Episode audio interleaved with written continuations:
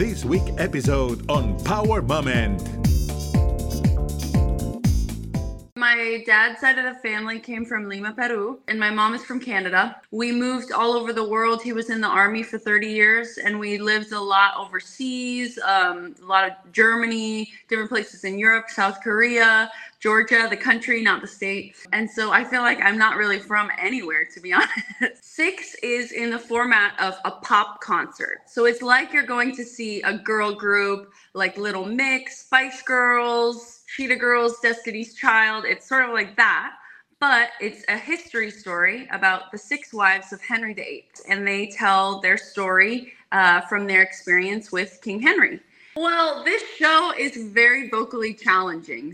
They're going to the top, top, top of their range to the bottom. It's very, very, it's vocal gymnastics for sure. Um, but it's it's actually pretty funny because in our show in six, there's a song that is done in German accents and it's called The House of Holbein, to sort of about the painter that would paint all of the women back in that time, and he was German. And so the the it's sort of a jokey type German accent. But because I lived there and I had experience there, they sometimes the music director will ask for my help in learning how to pronounce certain things in this German accent. So that part of my history has proven kind of helpful. You are listening Power Moment with Paula Lamas. Erin Ramirez is a singer, actress, and dancer with Latino roots. She is the alternate queen at Six, the musical, touring in Seattle. From Tudor queens to pop icon, the sixth wife of Henry VIII take the microphone to remix 500 years of historical heartbreak into a euphoric celebration of 21st century girl power. This new original musical is a global sensation that everyone is losing their heads over. Today, Erin will let us know more about her childhood as a girl that traveled the world, how that helped her in her career, and in this production in particular that enlight and empower women including the wonderful and talented band that enlightened each queen at this 23 time Tony Award winner musical, among other recognitions worldwide, that will be in Puget Sound until July 21st. Be prepared to know a little bit more behind the scene of one of the most contemporary successful musical about women supporting women and the new legacy of these women to history and the world. Welcome to Power Moment, Erin Ramirez. We are so thrilled to having you here and uh, wishing you the best for sure because you are representing Latinos in Broadway. Yay! Thank you for having me. Tell me something. I understand uh, you have a Latino background, but where are your roots from? So, my dad's side of the family came from Lima, Peru so I um, am using for my stage name. Ramirez is my grandmother's maiden name, uh, who came to the U.S. and raised my dad um, partially in Peru and partially in San Francisco. Um, and then um, after, and my mom is from Canada once they got married and had me, we moved all over the world. He was in the army for 30 years, and we lived a lot overseas, um, a lot of Germany, different places in Europe, South Korea, Georgia, the country, not the state. And so um, I, I, I, take a lot of pride in my Latina heritage, but I also uh, was just focused on being an American in all of these foreign countries, wherever I was growing up and um, and so I feel like I'm not really from anywhere, to be honest. That's important. It's you probably feel that you belong to every place, but n- not a single one.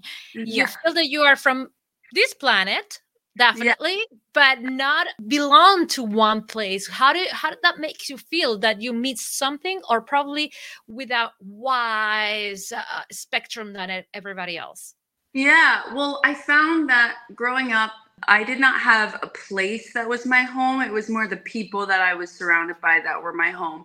So I'm very close to my family. I'm very close to uh, friends that I've met along the way and um, my relatives on both sides. But they're they were my first friends wherever I lived, and um, and now being a performer, I feel like I'm very comfortable moving from place to place, especially on tour.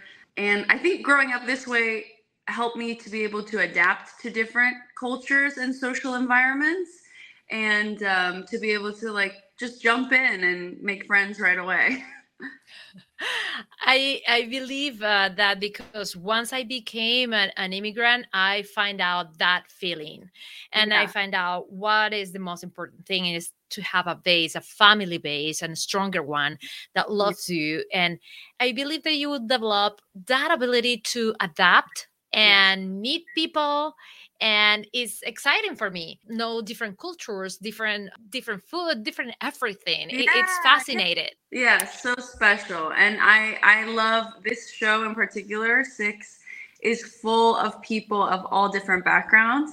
So i'm learning a lot uh, being surrounded with these other women and um, we had three other latinas in this cast actually. One from mexico one from puerto rico and um, yeah the other one mexico as well so pretty cool.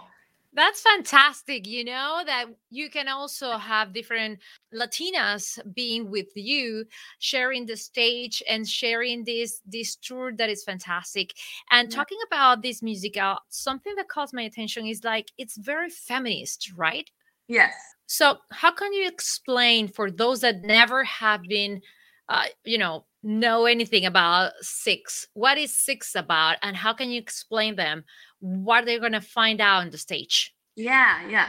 So, um, Six is in the format of a pop concert. So it's like you're going to see a girl group like Little Mix, Spice Girls, Cheetah Girls, Destiny's Child. It's sort of like that, but it's a history story about the six wives of Henry VIII.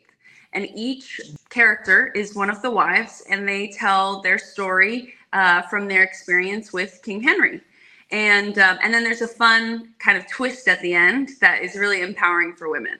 So it's not the typical musical with long gowns and wearing those costumes. It's gonna be something totally different. Yes, yes. What you're gonna see are you're gonna see Tony Award winning costumes, uh, and they look like a cross between superhero, pop star, like something you would see like Dua Lipa wear on stage. But covered in like dazzled, but with a hint of like gothic historical architecture influence in the style. Something that it's interesting is like even when they are Henry VIII wife, they are now fighting each other. I I believe they support each other. Yes, especially at the end. That's sort of how the show uh, comes together is instead of competing like they were for the man's attention back in history, they end up seeing each other as individuals and powerful in each other's own right.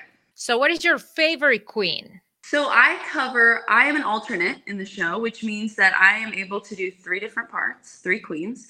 And so, the ones that I play are my favorites of all of them. And then within those three, which are Anne Boleyn, Catherine Howard and Catherine Parr.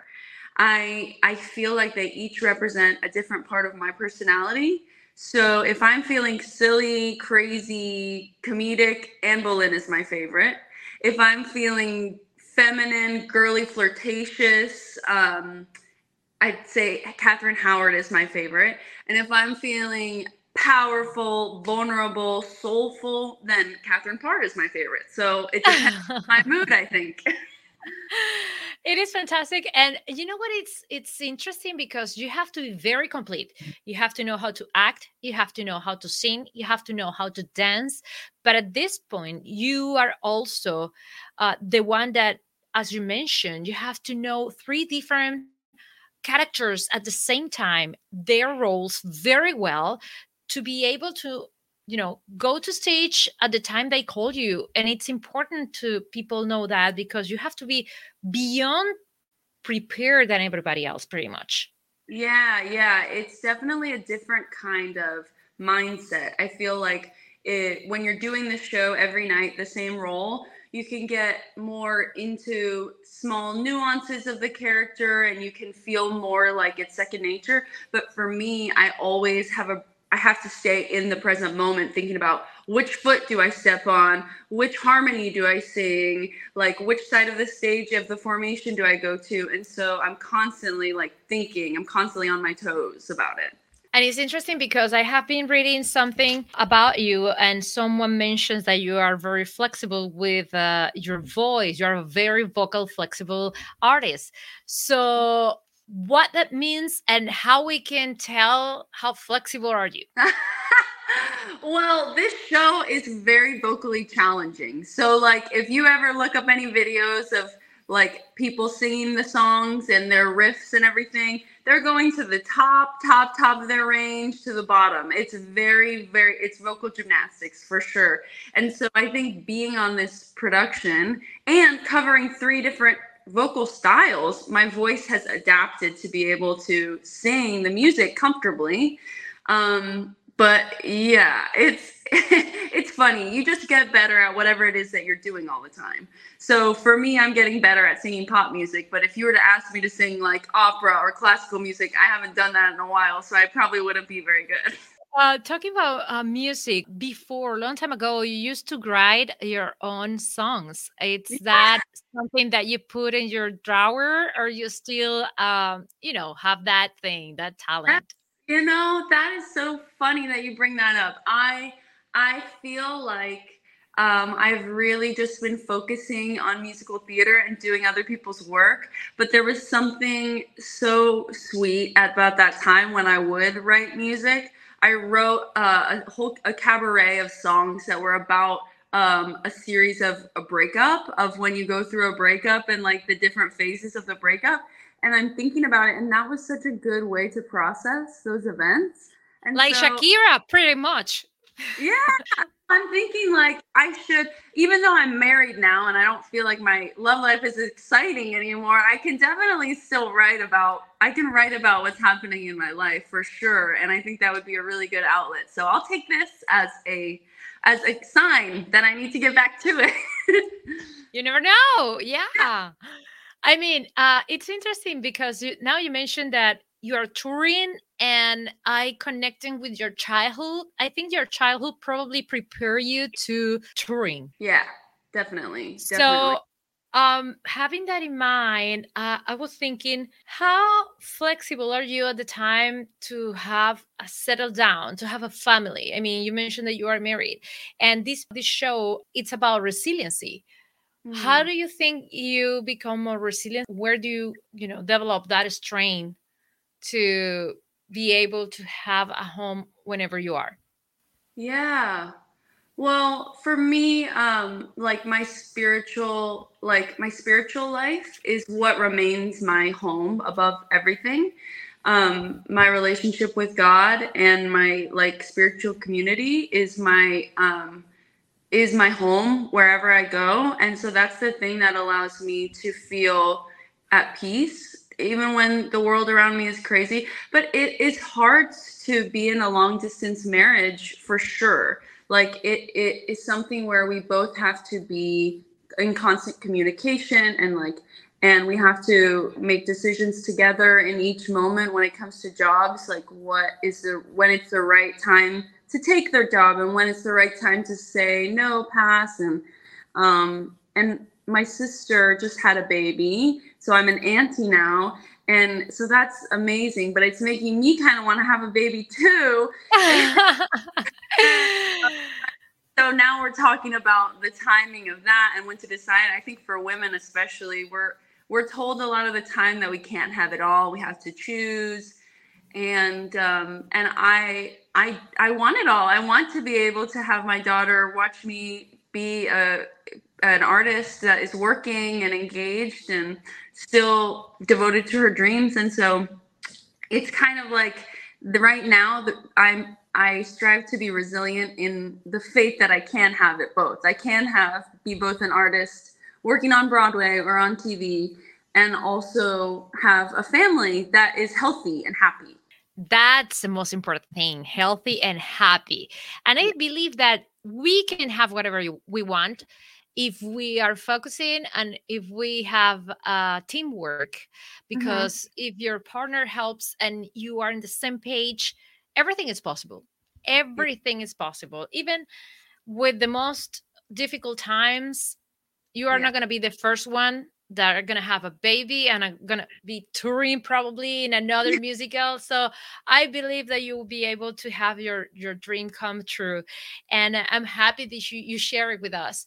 Mm-hmm. And uh, what means to you be part of the Miserables? The Miserables, it's a uh, an historical musical, but also is one of the most important musical in Broadway and in the world. Yeah. So the Miserables Yes. What yes. means to you be part of it? Well, that it feels like that show experience was is like the complete opposite of what I'm doing now. It was a cast of like almost 40 people, so huge cast. So instead of just the 10 of us, it was like all ages, all like just a big, big cast and a huge orchestra too, playing this more classical musical theater style and it's the epitome of, of musical theater of Broadway. You hear the da na na na da na na da na and it's just like it gives me butterflies when I hear it. Um, that was that was definitely it felt like a milestone. I always say my four dream roles are the four E's: Elphaba, Eliza, Eurydice, and Eponine. And so that time I got to play Eponine in Les Mis. And um, that was a dream come true for sure. That was where I was when we were sent home for the pandemic. So it is kind of bittersweet to think about Les Mis because I never got to properly say goodbye to that show. We were just sent home on a random Thursday, and um, but but I'll always remember that so fondly. It was a dream come true for sure. Definitely, and mention that it comes to my mind. You know, you get every character prepare differently. What was mm-hmm. the challenge in this time? Uh, you, you mentioned that it's a totally different story, a totally different production, which is it? But the reality is that you have to prepare something in order to be ready. And here you have three different characters that you have to cover. That's true. But mm.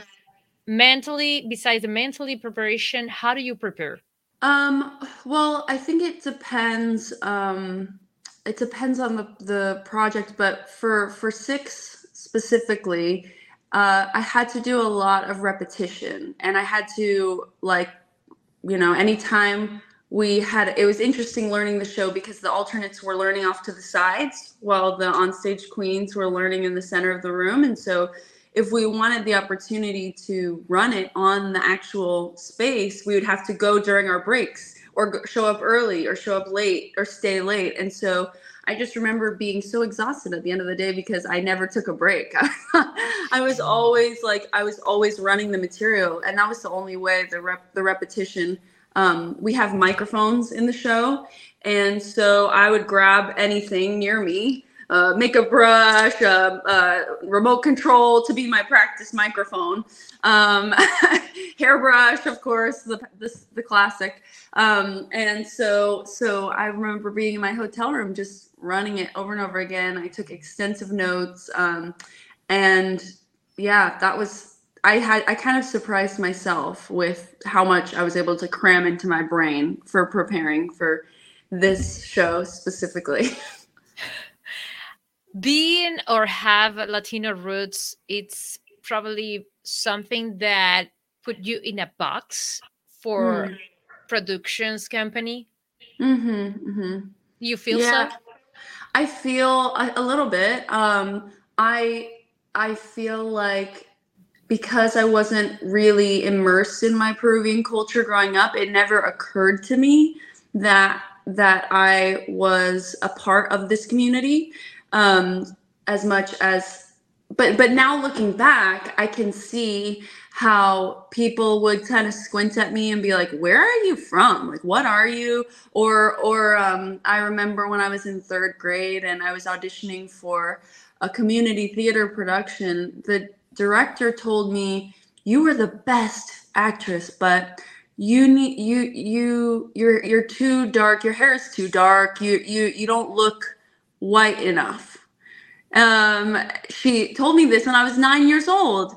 And I was just, that was the first big rejection. And it wasn't even something that I did wrong. It was just that I didn't have blonde hair and they ended up picking someone that was fairer than me. Uh, and, and so I think I didn't really have a name for that growing up. And, um, and, um, now I feel that I've totally, I've, I've brought back my grandmother's name and, and she was always sort of trying to assimilate, I feel, um, when she came to this country. And, um, and now I feel so proud to have her name in my playbill when I'm when I'm performing and to be able to like meet all these other Latina people and like see that we oh my gosh we we are we're like we look kind of similar like you're hairy like me you have curly hair like you know like um and uh and like you move kind of like me and and it, and it feels good and it feels like i can kind of relax in a way that i never really knew how to before um so so yeah it's a blessing it's it's for sure a blessing and it feels like sort of rewriting history i'm so proud that you mentioned that because sometimes that kind of difficult moments teach us something and it's to be proud of it mm-hmm. like Yes. sooner or later but you have to be proud of your roots because that will make you unique and that's a bless yeah and have you been able to learn uh, in Germany German or different languages around the world because you have been like traveling so much and I was Yeah. wonder have you been able to learn something or pick up something from everywhere? Yeah, yeah, yeah. Ein bisschen Deutsch, a little German. I learned when I was there because I I played on a German club soccer team, like a women's soccer team, and I went to a, a German dance studio.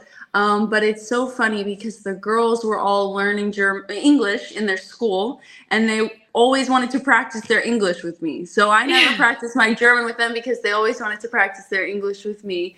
Um, but it's it's actually pretty funny because in our show in six, there's a song that is done in German accents, and it's called "The House of Holbein," to sort of about the painter that would paint all of the women back in that time, and he was German, and so the the it's sort of a jokey type German accent.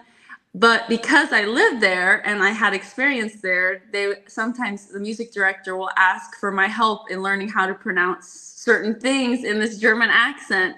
So that part of my history has proven kind of helpful. Definitely. I'm so happy that that kind of thing is are happening. Now they should give you a bonus for that, you know. yeah, yeah. So if you see the show, you'll know exactly which part I'm talking about. I will. I will. Tell me something. Um, I know that you like comedy too. So, Oh, yeah. are you going to pursue to do more comedy, or you're gonna stay like in musical? How do you see yourself in five years? Well, with the comedy, I think that that is some. I would never be brave enough to do stand-up com- comedy and stuff, but I love to use my TikTok as a platform for just like whatever creative, uh, like just goofy things I find on the internet and ideas that I have with my friends. Um, or it's something that I pepper into my work. Six is a really funny show, so I feel like I can use those chops with that.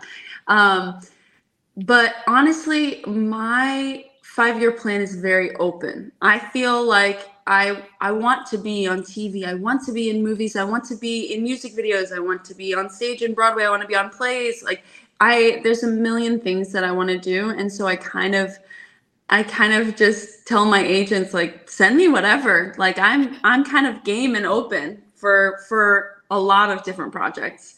So I don't know. We'll see. That's called Netflix. Who knows? Yeah, Why not? exactly. exactly.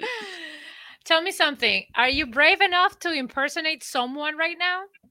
Oh my gosh.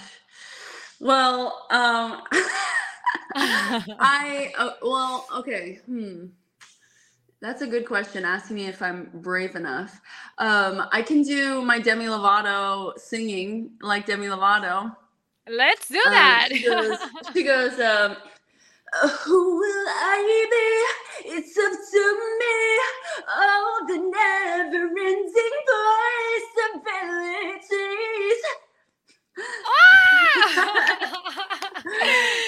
Thank you Um, so much, So. You that's, been that's so my go-to fun. Demi. and we appreciate so much. That was fantastic, actually. I think I believe Jimmy Kimmel should call you to impersonate her in his show or oh Saturday my Night God. Live or someone. yeah, yeah, I would love that. I like to just do accents too. Like I'm me and my friends in this company, we will make up characters all the time and talk in crazy voices and it's how we pass the time. That's awesome that you have fun behind the scenes because they have so many hours Yeah. after you have to stand up in a, in scenario and, and entertain us. And, and that's a gift. So thank you very much. And Yeah. also thank you for your time. It, Oh it has gosh. been one of the most entertaining interviews ever. So thank you so much. Thank you so much and thank you for for speaking in English with me. I appreciate it. I'm working on it. I'm working in my English. You're working in your Spanish. Yeah. Remember, be more kind, more compassion, enjoy and laugh. Power Moment features original music by famed sound engineer, music producer, musicologist, multiple Grammy winner, Marcel Fernandez. It also features the prestigious voice of renowned Hispanic talent from ESPN en Español, Carlos Cataño. Power Moment is not responsible for comments made by guests. You can follow Power Moment in social media at Power Lamas in Twitter and Instagram. In Facebook, Power Moment with Paula Lamas. This is a GGSI production.